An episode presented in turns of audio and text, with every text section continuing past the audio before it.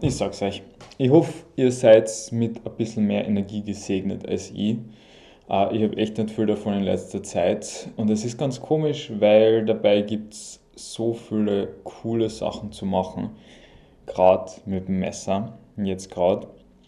Ähm, ja, aber wir starten einfach einmal. Wir starten in den März. Ein neues Monat reißen wir an und damit ein neues großes Thema. Ich habe mir noch nicht so wirklich überlegt, ähm, was so die Bezeichnung sein wird, aber klarerweise der Struktur folgend werden wir jetzt diesmal halt ja, näher aneinander kommen. Äh, das heißt, am Anfang vom Semester haben wir natürlich wieder so gehabt, auf maximaler Distanz zu fechten und jetzt starten wir in etwas, wo man noch nicht wirklich ins Winden gehen oder beziehungsweise wo das Winden eben noch außerhalb vom Band passiert. Und äh, genau, was wir uns diesmal anschauen werden, ist einfach das Absetzen. Ein relativ kurzes und knackiges Stück, eigentlich uncharakteristisch für den Leckküchner, dass er da sich ein Stück hergenommen hat und das einfach nur beschrieben hat in zwei verschiedenen Situationen, ohne dann vom Hundertsten ins Tausendste zu kommen mit äh, Gegen, mit Bruch und Widerbruch. Ja, hm, das schauen wir uns an. Und eben, ich hoffe, dass ihr ein bisschen mehr Energie mitbringt. Aber sagen wir mal so, wenn wir dann beim Fechten sind, dann wird bei mir auch die Energie wieder äh, gescheit da sein. Naja, uh, by the way, bevor wir eine starten, habe ich jetzt gerade wieder geschaut und ich bin sehr glücklich darüber, dass offenbar jetzt mittlerweile uh, die Zahl von denen, die, die den Podcast regelmäßig hören, leicht ansteigt. Es sind sonst immer so um die sieben Leute gewesen, jetzt sind es immer so um die zehn Leute. Ähm, ja, also mir ist schon bewusst, dass mit dem, was ich da daher plaudere, ich nie große Massen erreichen werde, aber ich hoffe einfach, dass ich zumindest bei denen, die mir zuhören, irgendwie was Positives beitragen kann äh, mit diesem Podcast. Ja, mm, und dann starten wir rein ins Absetzen. Ich finde, das ähm, ist zum einen, na, ich erkläre mal zum einen, wie ich überhaupt da gelandet bin. Ähm, also eben, wie gesagt, wir sind in einer schon etwas näheren Distanz wo dann eben äh, Winden außerhalb vom Band passiert, um dann bereit zu sein, den, ähm, den gegnerischen Angriff aufzunehmen. Die genaue Erklärung werde ich dann natürlich wieder aus dem Leckküchner vorlesen. Wie gesagt, ich glaube, da werde ich dann sogar, das, äh, weil es kurz und knackig ist, werde ich dann vielleicht sogar das ganze Kapitel vorlesen oder nur die Hälfte, das werden wir dann sehen. Ähm, aber auf jeden Fall bin ich ja gerade beim Vorbereiten von, von meinem Workshop für die Messermelange und, und der Workshop heißt Fröhliches Mutieren. Und da ist natürlich das äh, Absetzen äh, passt für mich da super dazu, weil das Mutieren der kanonische Bruch gegen das Absetzen ist, oder zumindest ein möglicher Bruch. Das heißt, das können wir uns dann anschauen jetzt im Laufe der heutigen Einheit ob wir das dann zum Ende hin auch noch ähm, zumindest ein bisschen anreißen werden, aber das, der große Teil wird heute eben das Absetzen sein. Und jetzt habe ich das schon sehr oft genannt, den, die Bezeichnung, den Terminus für diese, äh, für diese Technik. Und ich hoffe, ihr habt ein grobes Verständnis dafür, was das bedeutet, weil es ist natürlich der gleiche Begriff äh, aus dem Langschwertfechten, aus der Lichtenauer Tradition, wie wir es schon kennen. Ähm, wenn nicht, wird es halt einfach spannend, weil es wird noch einen Moment dauern, bis ich das vorliest. Und ich will aber kurz einmal allgemein auf diese Terminologie eingehen, äh, weil mir vorkommt, dass das doch irgendwie so ein zentraler Teil von unserer Tradition allgemein ist, der aber den Leuten nicht so ganz, ja, ich weiß nicht, äh, wo die Leute sich, glaube ich, schwer tun, überhaupt diese Verbindung zu machen oder sich da Eselsbrücken zu machen, weil es so ähnliche Begriffe sind zum Teil. Also eben, wir haben Versetzen, ein Versatz, wir haben ein Absetzen, wir haben ein Abnehmen, wir haben ein Ansetzen. Ähm, dass, äh, ich glaube, das sind jetzt alle gewesen, vielleicht fällt mir im Laufe des vor mir hin Plauderns noch irgendwie einer ein, aber das sind alles so Sachen, die ziemlich unterschiedliche Konzepte darstellen, aber die gleichen Worte zum Teil verwenden in anderer Konstellation. Und für mich ist ähm,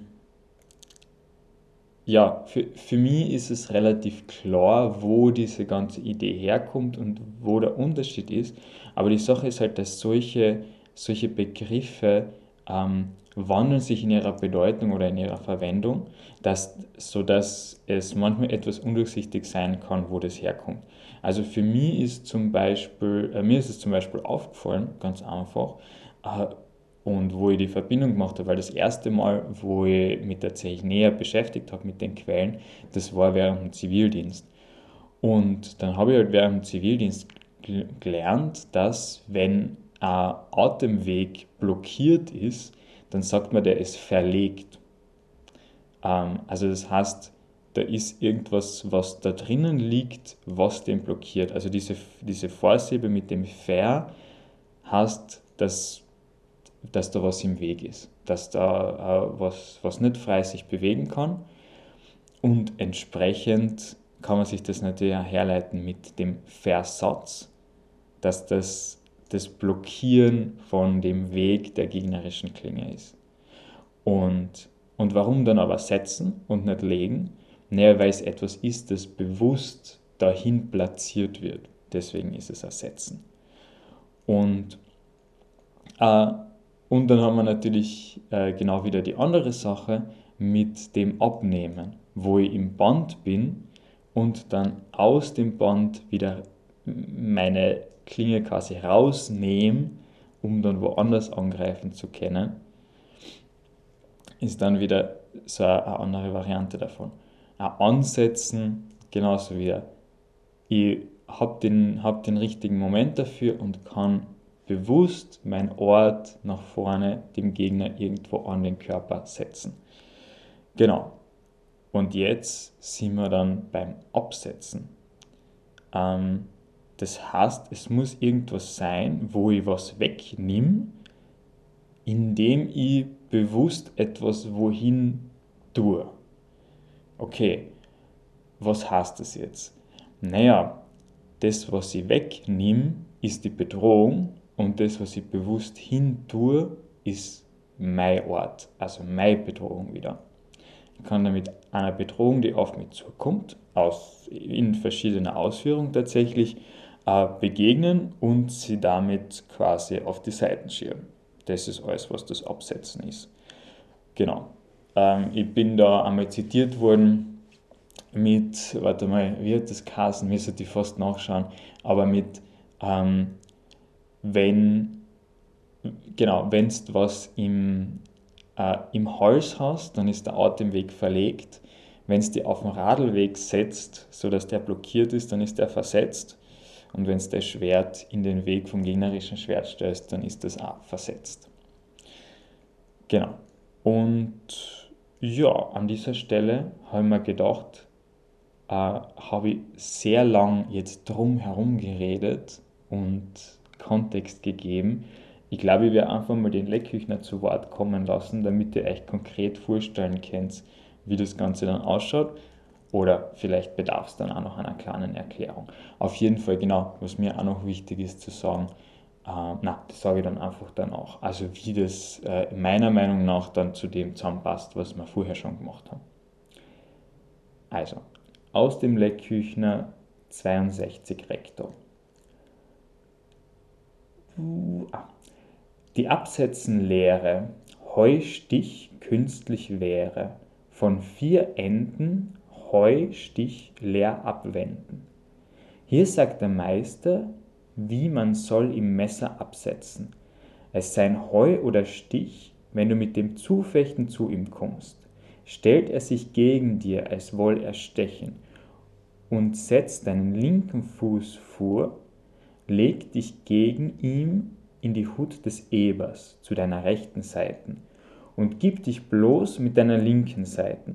Sticht er dir denn zu der Blöß, so wind mit deinem Messer auf dein linke Seiten gegen seinen Stich, dass die Kurzschneid an sein Messer kumm und setz damit ab, dass der Ort gegen seinem Gesicht stehe oder gegen dem Leib und stich ihm zu dem Gesicht oder zur Brust. Ja? Da kommen dann wieder so wunderschöne Sachen raus, die mir erst auffallen, wenn ich es laut vorlies. Äh, er beschreibt die Bewegung und schreibt und setzt damit ab. Also so, als wäre das irgendwie, ähm, als mir sollte man, na, als wäre das selbst erklärend, so ein Stück weit. Aber gut, die Bewegung ist auf jeden Fall beschrieben und es ist so, wie ich gesagt habe, es kommt in dem Fall die Bedrohung von einem Stich auf mich zu. Ich habe tatsächlich keine genaue Beschreibung, wie der Gegner zuerst dasteht, ob er sich in irgendeiner Hut befindet. Ich würde das jetzt einfach einmal annehmen, ähm, dass es ein Hut, also entweder ein Stier oder ein Eber ist, irgendein Hut, wo der Ort nach vorne steht, weil es steht ja, äh, steht er gegen dir als Woll erstechen. Und genau, und dann kommt der Stich nach vorne, weil ich gebe mir die Blöße und ich wind dagegen. Da würde ich eben sagen, der Großteil des Windens ist noch außerhalb vom Band und komme quasi hin zu seiner Bedrohung und drucke ihn mit der kurzen Schneiden auf die Seiten, während ich gleichzeitig mein Ort nach vorne gebe. So, und was meine ich jetzt, dass das super gut zusammenpasst mit dem, was wir bis jetzt gemacht haben? Naja, wir haben uns bis jetzt eben viel angeschaut, wie die Huten interagieren. Bis jetzt eben äh, zum einen, wie, welche Huten es gibt und wie zwischen denen wechseln. Und dann, wie die zwei Huten von Luginsland und Bastei miteinander interagieren. In dem Sinn, dass ich dann von oben zuhauen kann oder von unten eben mit einer ähm, ja, mit einem im Hängen versetzen kann oder in den langen Ort gehen kann. Und in dem Fall haben wir jetzt eben die Huten vom Eber und vom Stirn. Der eine, der sticht und der andere, der mit einer Windenbewegung meiner Meinung nach von einer Hut zur anderen wechselt. Wenn der Stich zu mir kommt und ich stehe gerade im Eber, dann muss ich in den Stirn wechseln, um dagegen zu winden und um ein Absetzen zu machen. Genau. Ja, äh, und das werden wir uns anschauen. Und dann werde ich, ähm, ja, dann werde ich noch den zweiten Teil vorlesen, einfach weil es gut passt. Äh, wie gesagt, das ist dann schon das ganze Kapitel, ganz, äh, ganz untypisch. Also, das ist 62 Verso. Item ein anderes Stück. Wenn du stehst zu deiner rechten Seite im Eber, haut er dir denn zu der linken Seite oben zu der Blöß, so fahr auf mit dem Messer und wind damit auf dein linke Seiten gegen seinem Hau, dass das Gehölz für das Haupt kumm in den Stirn, und schreit mit deinem Fuß zu und stich ihm zu dem Gesicht oder Brust. Die Stuck magst du treiben von beiden Seiten aus den vier Legern. So, da sind wir wieder bei etwas, was ähm, ja, für mich relativ klar ist und zwar, dass diese Variante, wo ich durch die Mitte winde, funktioniert sowohl gegen einen Stich als auch gegen einen Hau. Warum? Ich sage euch ja eh ähm, oder versuche euch das zumindest so ein bisschen mitzugeben von dem, wie meine Interpretation grundsätzlich vom Hauen ist. Da bewege ich mich ja immer noch in der Mittellinie. Und solange die Bedrohung auf der Mittellinie daherkommt, kann ich mehr oder weniger die gleiche Bewegung dagegen machen obwohl es ja vielleicht vom Timing her dann ein bisschen hackliger ist mit dem Stich. Das werden wir uns dann sowieso anschauen. Aber was wir jetzt auch da drinnen haben, ist das mit dem Steigen, weil das ist euch vielleicht aufgefallen, das ist in der ersten, äh, im ersten Absatz ist das noch gar nicht erwähnt worden, äh, wie ich zu steigen habe. Es ist gestanden, dass ich den linken Fuß am Anfang vorne habe, aber der andere Fuß ist gar nicht erwähnt worden. Und da haben wir es jetzt klar so, dass wenn jemand zu mir herhaut, dass ich dann auch gleichzeitig nach vorne steige. Und das ist etwas, was wir uns auf jeden Fall anschauen können. Das heißt, ich kann, ich habe, äh, im Grunde habe ich zwei Möglichkeiten. Also zum einen, was natürlich ganz klar ist, ist, ich bewege mich ja von einer Hut zur anderen und das habe ich euch an anderer Stelle ja schon einmal so ein bisschen erklärt, ist, ich sehe diese Huten als das, was ich aus der, aus der Selbstverteidigung schon einmal so erklärt gekriegt habe, als Positions of Power. Also wenn ich, solange ich mich in einer Hut befinde, kann ich Druck, der von vorne oder auch vielleicht ein bisschen von der Seite auf mich ausgeübt äh, wird, gut aufnehmen. Ich bin in einer guten Struktur, die Struktur habe ich geübt, da kann ich quasi mit allem, was auf mich zukommt, äh, umgehen. Und äh, entsprechend ist es dann so, dass sie, wenn dieser Angriff kommt und ich schaffe es tatsächlich, den eben abzusetzen, indem ich mich in eine andere Hut begebe, wenn der Gegner dann weiter Druck auf mich zumacht äh, und die, die Richtung, in der er den Druck macht, nicht wechselt, dann sollte ich kein Problem damit haben, äh, diesen, diese Energie abzufangen und mit dem Stich nach vorne zu kommen und zu treffen. Ähm, selbst wenn ich möglicherweise, einfach weil der Angriff schnell daherkommt, im ersten Moment zurücksteigen muss, um sicher zu bleiben. Allerdings äh, wird das eher selten der Fall sein.